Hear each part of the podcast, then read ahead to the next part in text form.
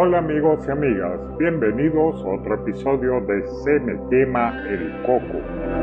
El día de hoy les traigo un episodio bastante atípico y controversial para muchos porque voy a hacer una reflexión desde mi experiencia.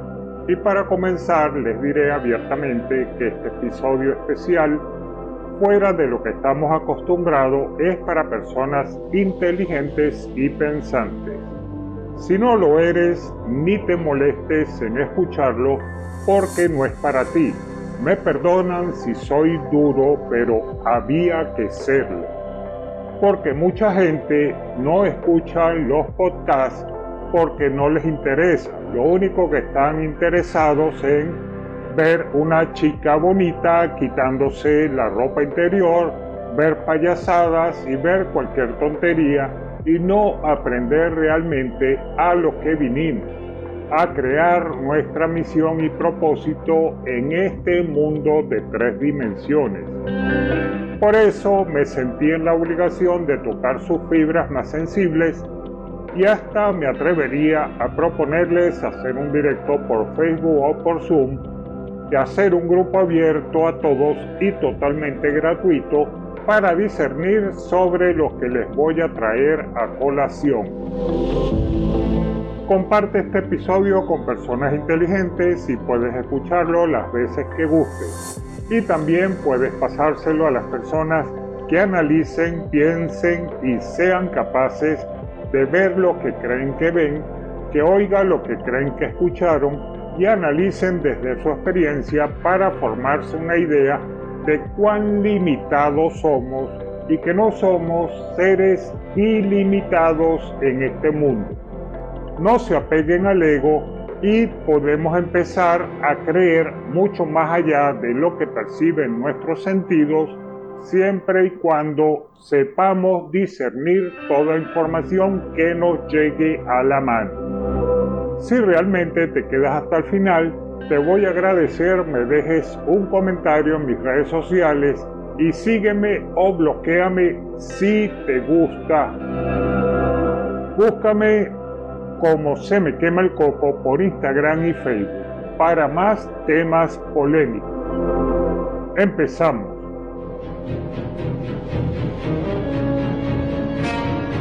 No es terror no son teorías de conspiración. No son chistes. Aquí hablamos de todo un poco. Por eso se me quema el coco. ¡Oh, no! Con su anfitrión, Rafael del Río. ¡Cállate que no puedo oír mi cerebro! Se me quema el coco.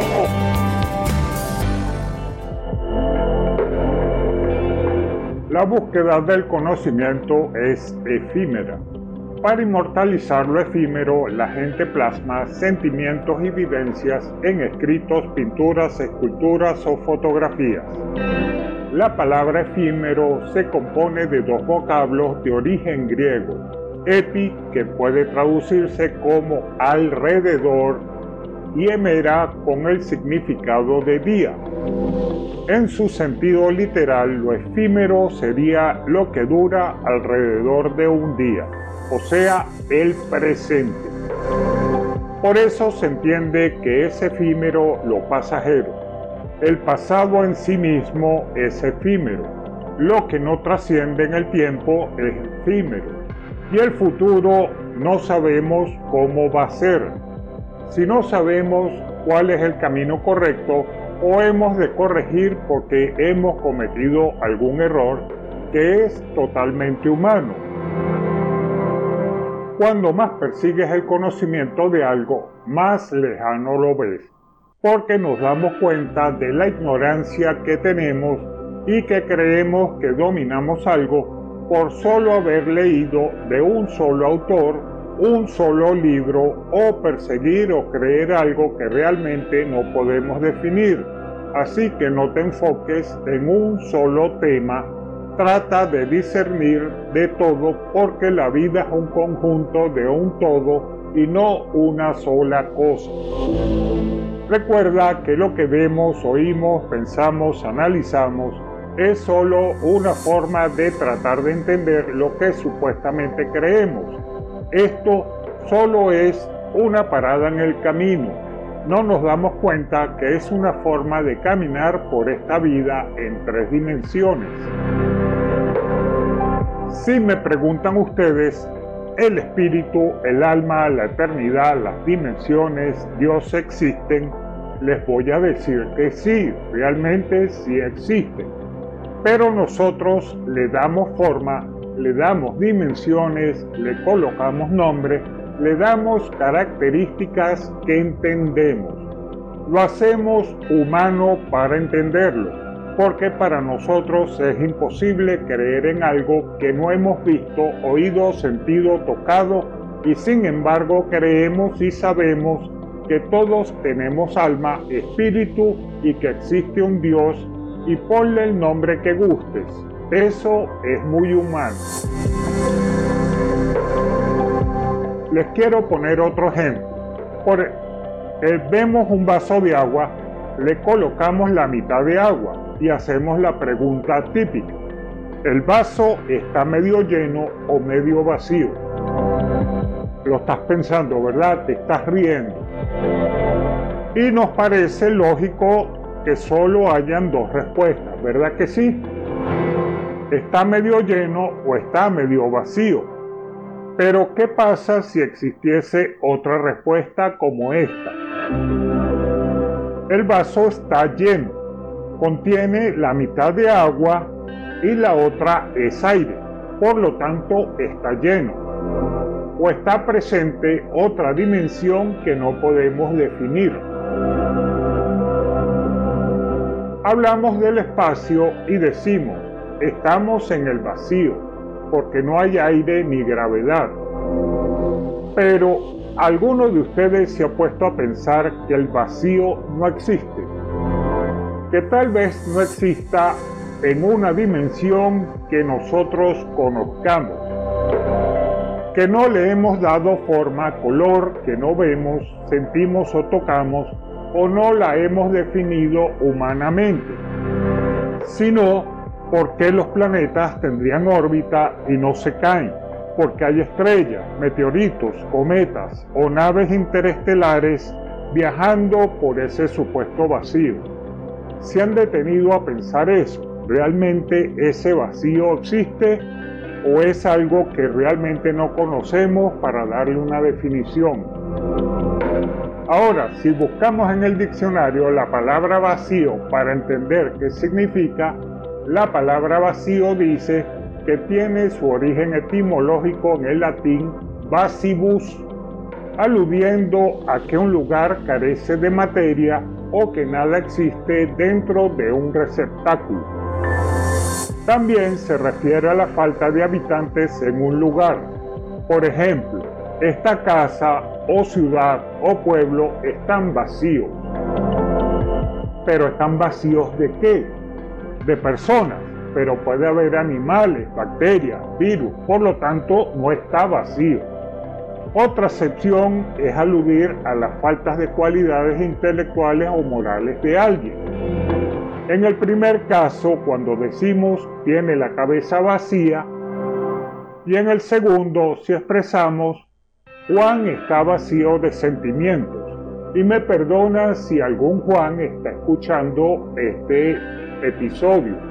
No es con él, es para poder dar el ejemplo. Siempre como humanos necesitamos un concepto para definir lo que no entendemos. Somos humanos.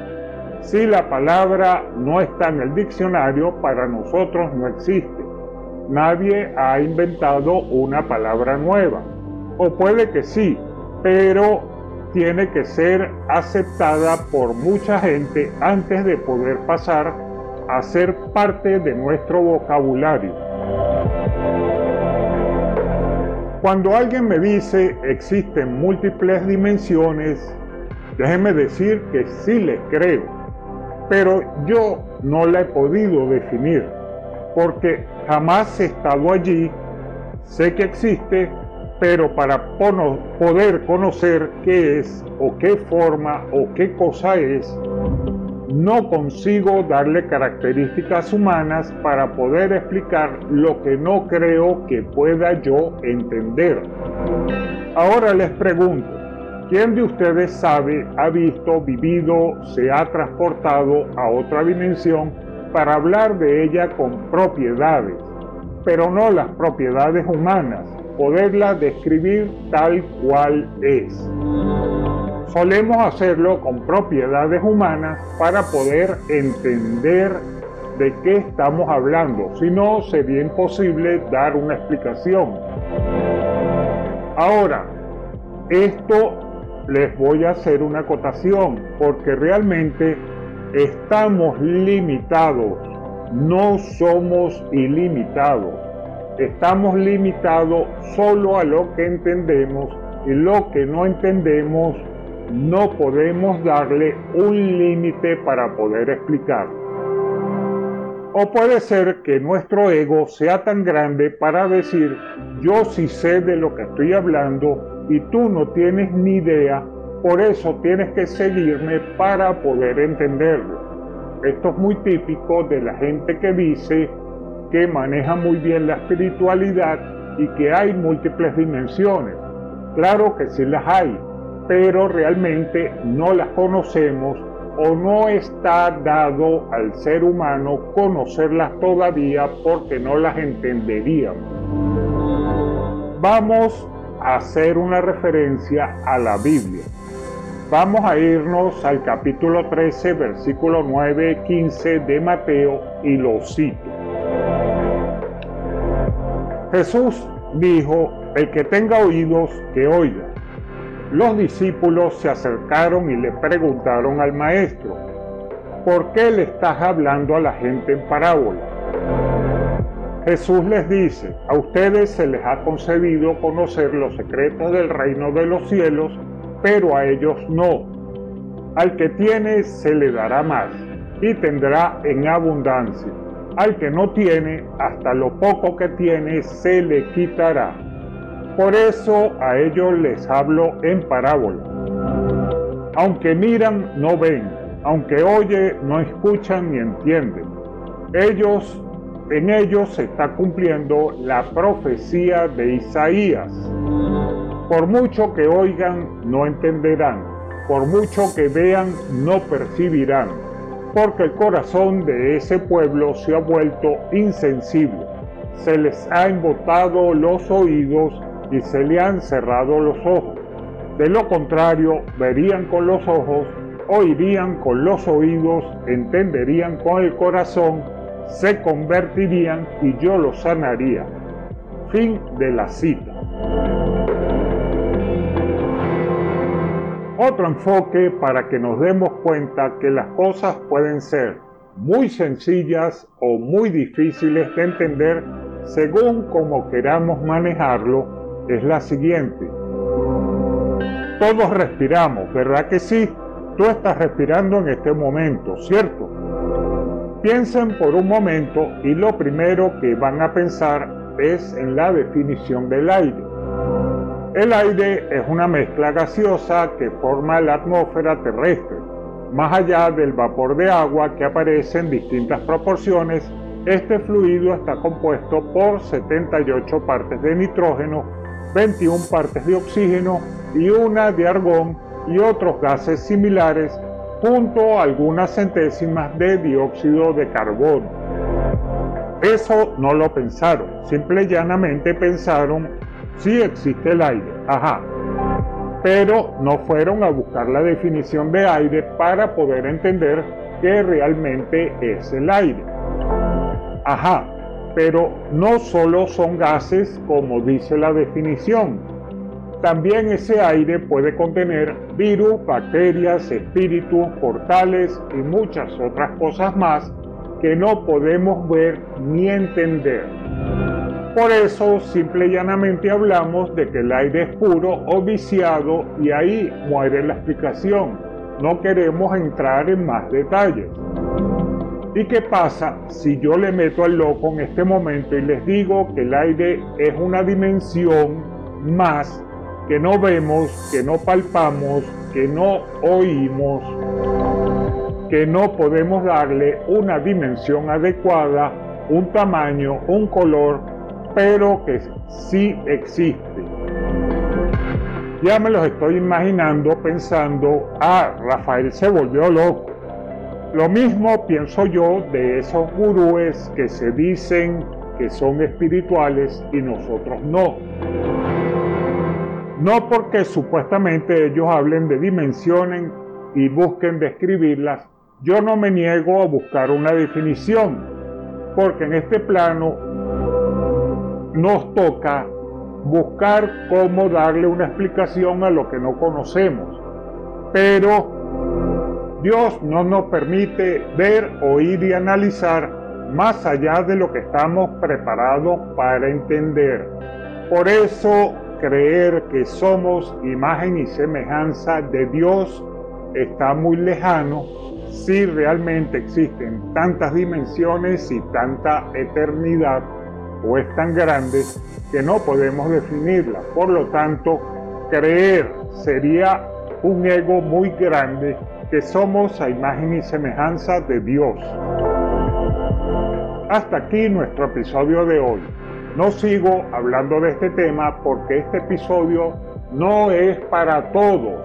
Necesito que analicen y que podamos hablar en otra forma para poder llegar a un acuerdo y resolver muchas cosas de las cuales no entendemos, no vemos y empezamos a darnos cuenta de lo ignorante que somos y podríamos durar toda la vida tratando de aprender y piensen que si esto fuera así de fácil, no existiría esa eternidad que tanto hablan para aprender. Recuerda siempre leer mucho sobre un tema. No te enfrasques en un solo autor. No te quedes solo con lo que oyes porque así lograrás aprender y discernir de alguna forma. Y no todo lo que creemos ver es lo que vemos, no todo lo que oímos es lo que realmente se dijo y entendemos, y no todo lo que pensamos es correcto. Siempre lo hacemos desde nuestra experiencia y agregamos y quitamos lo que no nos interesa o no comprendemos. Y recuerda siempre, como dijo Sócrates, solo sé que no sé nada. La presentación del episodio es de Nair Ravelo. Locución, producción y edición, Rafael del Río.